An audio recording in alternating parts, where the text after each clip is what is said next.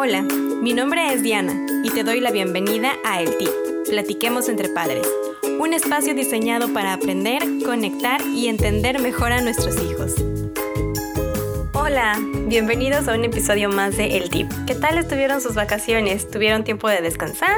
¿Salieron de vacaciones? ¿Se quedaron en casa? ¿Cómo estuvo? Yo les cuento que yo tuve un rico y merecido descanso en México. Fue increíble poder ver y conectar con mi familia. Eso siempre me llena de energía súper positiva y bien bonita. Y pues ya, se acabaron y estamos de regreso en casa. Les cuento que México ahorita está súper calientito rico y Seattle está lluvioso, mojado y todavía está un poquito frío. Entonces este cambio de temperatura me tiene un poquito resfriada. Así es que espero que no se note mucho en mi voz en este episodio, pero si lo hace, de antemano, mil gracias por su comprensión. Y pues les cuento que en este viaje fui de visita a ver a mis familiares, noté una conducta que me llamó la atención y fue mi inspiración para este episodio. No hemos hablado en este espacio del hecho tan común de cuando estamos hablando y los niños nos interrumpen o interrumpen a alguien que está hablando o haciendo algo que aparta la atención de ellos, ¿no? Y hoy te quiero compartir algunas ideas al respecto porque justamente es esto. Cuando un niño interrumpe, ¿cuál crees que sea el objetivo principal? ¿Tú crees que ellos piensen que van a ser maleducados o groseros o, o que te van a hacer pasar un mal rato? ¿O crees que a lo mejor su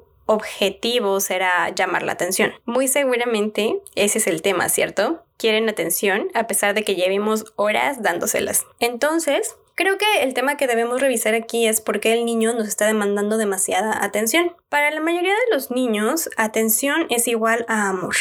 Si mi padre, mi madre o mi tutor me pone atención todo el tiempo, entonces tengo la certeza de que me ama. En cambio, si hay algo que está llevándose su atención de mí, me puedo sentir amenazado porque para mí, niño, puede querer decir que tal vez hay algo más importante que yo. Y, entonces, por consiguiente, estoy perdiendo mi lugar. Y entro en modo de defensa porque tengo que proteger aquello que me importa, ¿no? Para algunos niños esto se puede ver como hacer más ruido de lo normal, otros podrán ponerse a gritar o a llorar para atraer la atención, otros encontrarán que si hacen alguna travesura, tú dejas de hacer lo que estás haciendo para ir a verlos, probablemente no tendrán tu mejor versión, entonces, pero por lo menos habrán obtenido el objetivo que querían, ¿no? Que es que, que, me, que me vean. Entonces, el reto real tal vez no es que corrijamos o los corrijamos cada vez que nos interrumpen, porque te apuesto a que lo has intentado muchas veces. Yo lo he intentado muchas veces. Aunque sí funciona muchas veces porque hay ocasiones en las que pues es lo único que necesitan para entender, que uno les recuerde, pero muchas otras la conducta tiende a repetirse porque no estamos atacando el problema de raíz, en donde el reto real es que los ayudemos a entender que son amados y que son importantes aun cuando no tienen el 100% de nuestra atención. Y por supuesto que este no es un sentimiento que solamente experimentan los niños. Nosotros los adultos también lo experimentamos en ocasiones y a veces lo llamamos inseguridad. La diferencia, como siempre, es que nosotros ya sabemos cómo regularla, pero ellos aún tienen que aprender. La ventaja ahora es que con nuestra ayuda pueden aprenderlo desde una temprana edad y eso nos brinda a nosotros la oportunidad de ayudarles a evitarse muchos problemas en el futuro. Entonces aquí es donde te quiero dejar algunos tips para ayudarlos a comprender que ellos ya son importantes y ya son valiosos y no necesitan tu atención 24/7 para, eh, para saberlo, ¿no? Entonces, para empezar, tenemos que acostumbrarnos a planear con anticipación y expresar a nuestros hijos e hijas eh, qué expectativas tenemos y hacerlo de una manera clara. Por ejemplo, si, sabes que vas a tener visitas con las que pasarás un rato muy grande platicando, o si tienes una llamada importante o una entrevista de trabajo o, o una cosa en la que tienes que poner 100% de tu atención, intentemos primero llenar su tanque emocional antes de que esto pase, es decir, preveamos esta situación, porque esto nos va a dar más posibilidades de que este niño y esta niña se sientan tranquilos y contentos y te interrumpan menos. Y ya asegurados de que su tanque emocional está lleno, pues hay que decirles que necesitamos tiempo para atender algo que es realmente importante para nosotros, que necesitamos que ellos se entretengan solos para que tú puedas atender lo que necesitas atender. ¿Funciona? A veces sí, a veces no. Las primeras veces muy probablemente no, porque esto es un proceso de aprendizaje. Por eso es importante entrenar su autonomía practicando cuando no estén en esa situación. Lo que me llega al siguiente consejo. ocúpate de otras cosas y personas con tus hijos presentes. Muchos de nosotros tendemos a hacer todo cuando nuestros hijos no están en casa o cuando están durmiendo para después estar disponibles para ellos cuando lleguen de la escuela, cuando se despierten de su siesta o, lo que sea, ¿no? Cuando estén presentes, que nosotros estemos eh, disponibles por si nos piden algo, se les ofrece algo, podamos atenderlos. Muchas veces si no están en la escuela, si están chiquitos y todavía no están en esa etapa de ir a la escuela, también podemos tender o tener esa tendencia de vivir para ellos un gran porcentaje de nuestro día o en dado caso, si es que no podemos estar con ellos, buscar a alguien que les dé atención mientras nosotros hacemos otras cosas. Pero ¿qué crees? Que si la pasamos haciendo esto todo el tiempo, no les estamos dando la oportunidad de ejercitar este músculo que necesitan tener fuerte cuando salimos a comer con otras personas, cuando tenemos invitados en la casa, eh, a los que tenemos que atender o cuando necesitamos hacer algo realmente como importante para nosotros. Ojo, es diferente tener a alguien que les dé atención a tener a alguien que cuide de ellos. Podemos cuidar de ellos sin necesariamente ofrecerles toda nuestra atención. Entonces, veamos nuestro programa favorito, leamos nuestro libro, tengamos tiempo de calidad con nuestra pareja, aun cuando los niños estén presentes. Esto hace que entonces ellos también aprendan que son importantes, pero que no son el centro de atención y que aún así los amamos incondicionalmente, pero que tenemos muchas otras cosas en nuestra vida, así como todas las personas aquí en China y en el mundo exterior en el que después se enfrenten ellos, todos tenemos una vida que vivir y nadie va a estar siempre ahí entreteniéndonos, ¿no? Entonces, ¿cómo puedo yo entonces entrenar esta autonomía. Y hay una super herramienta que te quiero volver a mencionar porque la menciono bien seguido, pero realmente nos puede ayudar a ayudarlos a entender este concepto de que cada cosa tiene su lugar y de que cada persona tiene su tiempo y, de que hay que respetar el tiempo, ¿no? De los demás. Entonces es justamente la creación de rutinas. Niños, adultos, bebés, a, todo, a todas las edades son, maravillosas. Eh, igual me alucinas por decir esto cada vez, pero te prometo que si se organizan y le dan tiempo a cada cosa, es mucho más fácil inculcar hábitos. Entonces escoge un horario en tu día que vas a dedicar a ti, que vas a dedicar a tu pareja, en la que ellos este, tendrán que entretenerse con otra cosa y sé consistente. La perseverancia es clave para que esto funcione. ¿Les va a gustar? Por supuesto que no les va a gustar, pero mm, con el paso del tiempo esto se va volviendo un hábito y entonces ellos van entendiendo, con el paso del tiempo se van dando cuenta que no es una cosa de que si no les pones atención es que los dejas de amar, se van dando cuenta de que, bueno, ellos pueden hacer sus cosas, ellos pueden hacer su vida, ellos pueden hacer lo que ellos eh, les gusta sin que tú estés necesariamente al lado de ellos y que siempre va a haber un momento en, el que todo el mundo va a poder estar junto, en el que a lo mejor eh, va a haber una hora de cuento o en el que a lo mejor eh, le vas a reservar 15 minutos para, para él exclusivamente para jugar. Entonces ellos van haciendo conciencia de esto y entonces conforme lo van entendiendo cada vez va siendo más fácil y cuando tengas que ocupar esto en una situación en donde hay más gente involucrada, en donde tienes que tomar esa llamada súper importante, entonces ellos ya van a saber que, ah, bueno, lo que pasa es que en este momento mi mamá, mi papá no pueden atenderme, pero ya me dijeron que en 20 minutos que se termine su llamada, eh, pueden venir a ver mi dibujo que les quiero enseñar, ¿no? Otra cosa, eh, otro, otro tip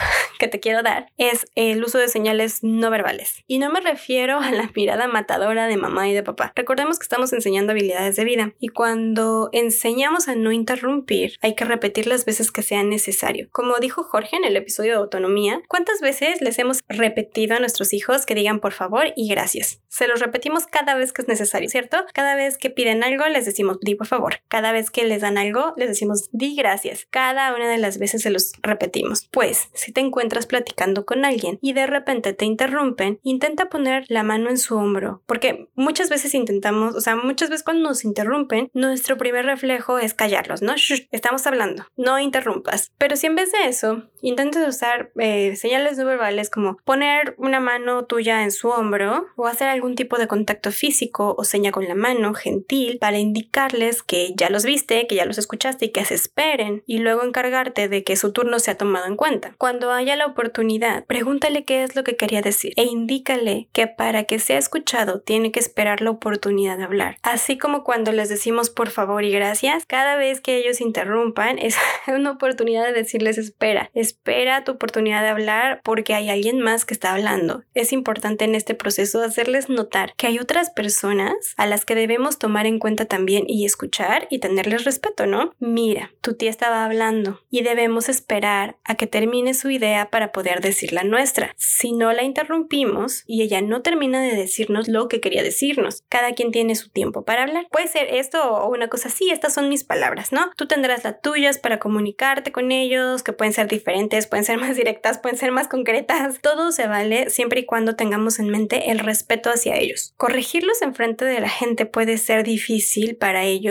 y hay que ser sensibles a eso, porque la verdad es que a todos nos cuesta un poquito de trabajo ser corregidos en público, especialmente yo creo que a los niños porque es ya el hecho de ser niños viven en un, en un poco de desventaja en un mundo de adultos, ¿no? Eh, en la que muchas veces se pueden llegar a acostumbrar a ser como minimizados o corregidos todo el tiempo y pues a nadie le gusta eso, ¿no? Entonces ser muy sensibles cuando corrijamos a nuestros hijos en frente de otras personas y muy directos en el mensaje. Si tú quieres, por decir, uh, practicar o si tú quieres llevar a cabo alguna de estas cosas o el, uso de señales no verbales o el uso del lenguaje cuando vayas a salir a comer con unos amigos, por ejemplo, o vayas a casa de tu mamá y, y, estén hablando y, y quieras empezar a enseñar a tus hijos a tomar su turno, a lo mejor vale la pena como que antes de que vayas pienses en qué palabras son las que les vas a decir en el momento en el que te interrumpan, porque entonces ya lo vas a tener planeado, ya lo vas a tener premeditado y va a ser mucho más fácil que te salga con calma, que te salga pensado, que te salga planeado y a lo mejor tienes hasta un mejor resultado. En este punto, bueno,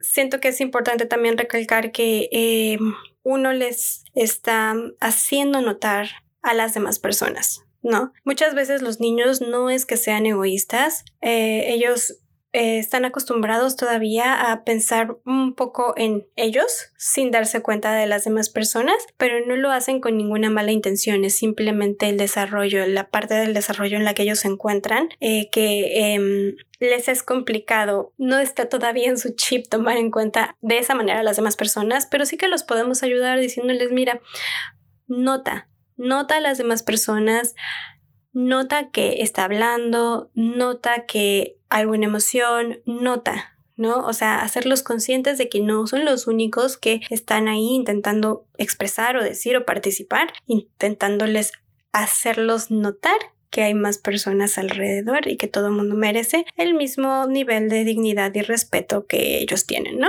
Y como último tip, te dejo el tip de la semana aplicable a esto o a cualquier situación de crianza o personal. Sé gentil y compasivo contigo, especialmente en los días más complicados. Al trabajar en este episodio recordé varias experiencias personales en las que ya sea en privado o en público he sido interrumpida constantemente y al final del día siento que, por ejemplo, si me, si me interrumpen cuando estoy intentando estudiar o hacer algún episodio del podcast o ponerme a hacer algo productivo y no puedo por ser interrumpida todo el día, al final del día siento que no puedo lograr nada y entonces me siento incompetente, eh, como que no sé manejar las cosas o ser productiva y como que estoy fracasando como madre y persona, ¿no? O cuando ha pasado que me encuentro platicando con alguna persona y me interrumpe cinco veces en un minuto, me siento incapaz de manejar la situación muchas veces y como que estoy fracasando públicamente porque además yo soy la persona que habla de crianza, ¿no? Pero saben, hay que recordar que ni estamos fracasando ni somos incapaces. Estamos aprendiendo esta profesión de ser padres que nadie nos enseñó y en donde nuestros hijos están siendo nuestros primeros maestros. Hay que recordar que el hecho de tan solo intentar y el hecho de tan solo identificar un problema o situación entonces es un indicador de que ya estamos avanzando y ya vamos de adelanto. Entonces, te invito a que cada vez que sientas que todo te ha salido mal, recuerdes que lo estás haciendo lo mejor que puedes y que estás haciéndolo progresivamente. Y te digas palabras de cariño y ánimo, esas palabras que quisieras que te dijeran o que te reconocieran. Reconócetelo tú, reconoce tu esfuerzo y tu dedicación y dátelas como un regalo, especialmente en los días más complicados. Muchas gracias por escuchar un episodio más de El Tip. Espero que te haya sido de ayuda alguna información de la que te comparto. Como te puedes dar cuenta, mucha información, eh, ahora sí que muchas herramientas se, se pueden aplicar a diferentes eh, retos de crianza. En ese sentido, las orienté mucho hacia pues la autonomía y el, el ¿cómo se llama? El crear este, este sentimiento de valía. Espero que te haya sido de ayuda la información que aquí te compartí. Si así fue, por favor ayúdame compartiendo este episodio para que cada vez más personas tengan acceso a él. Si deseas contactarme, te dejo mis datos en las notas de este episodio. Te deseo una increíble semana, un increíble día y nos escuchamos a la próxima.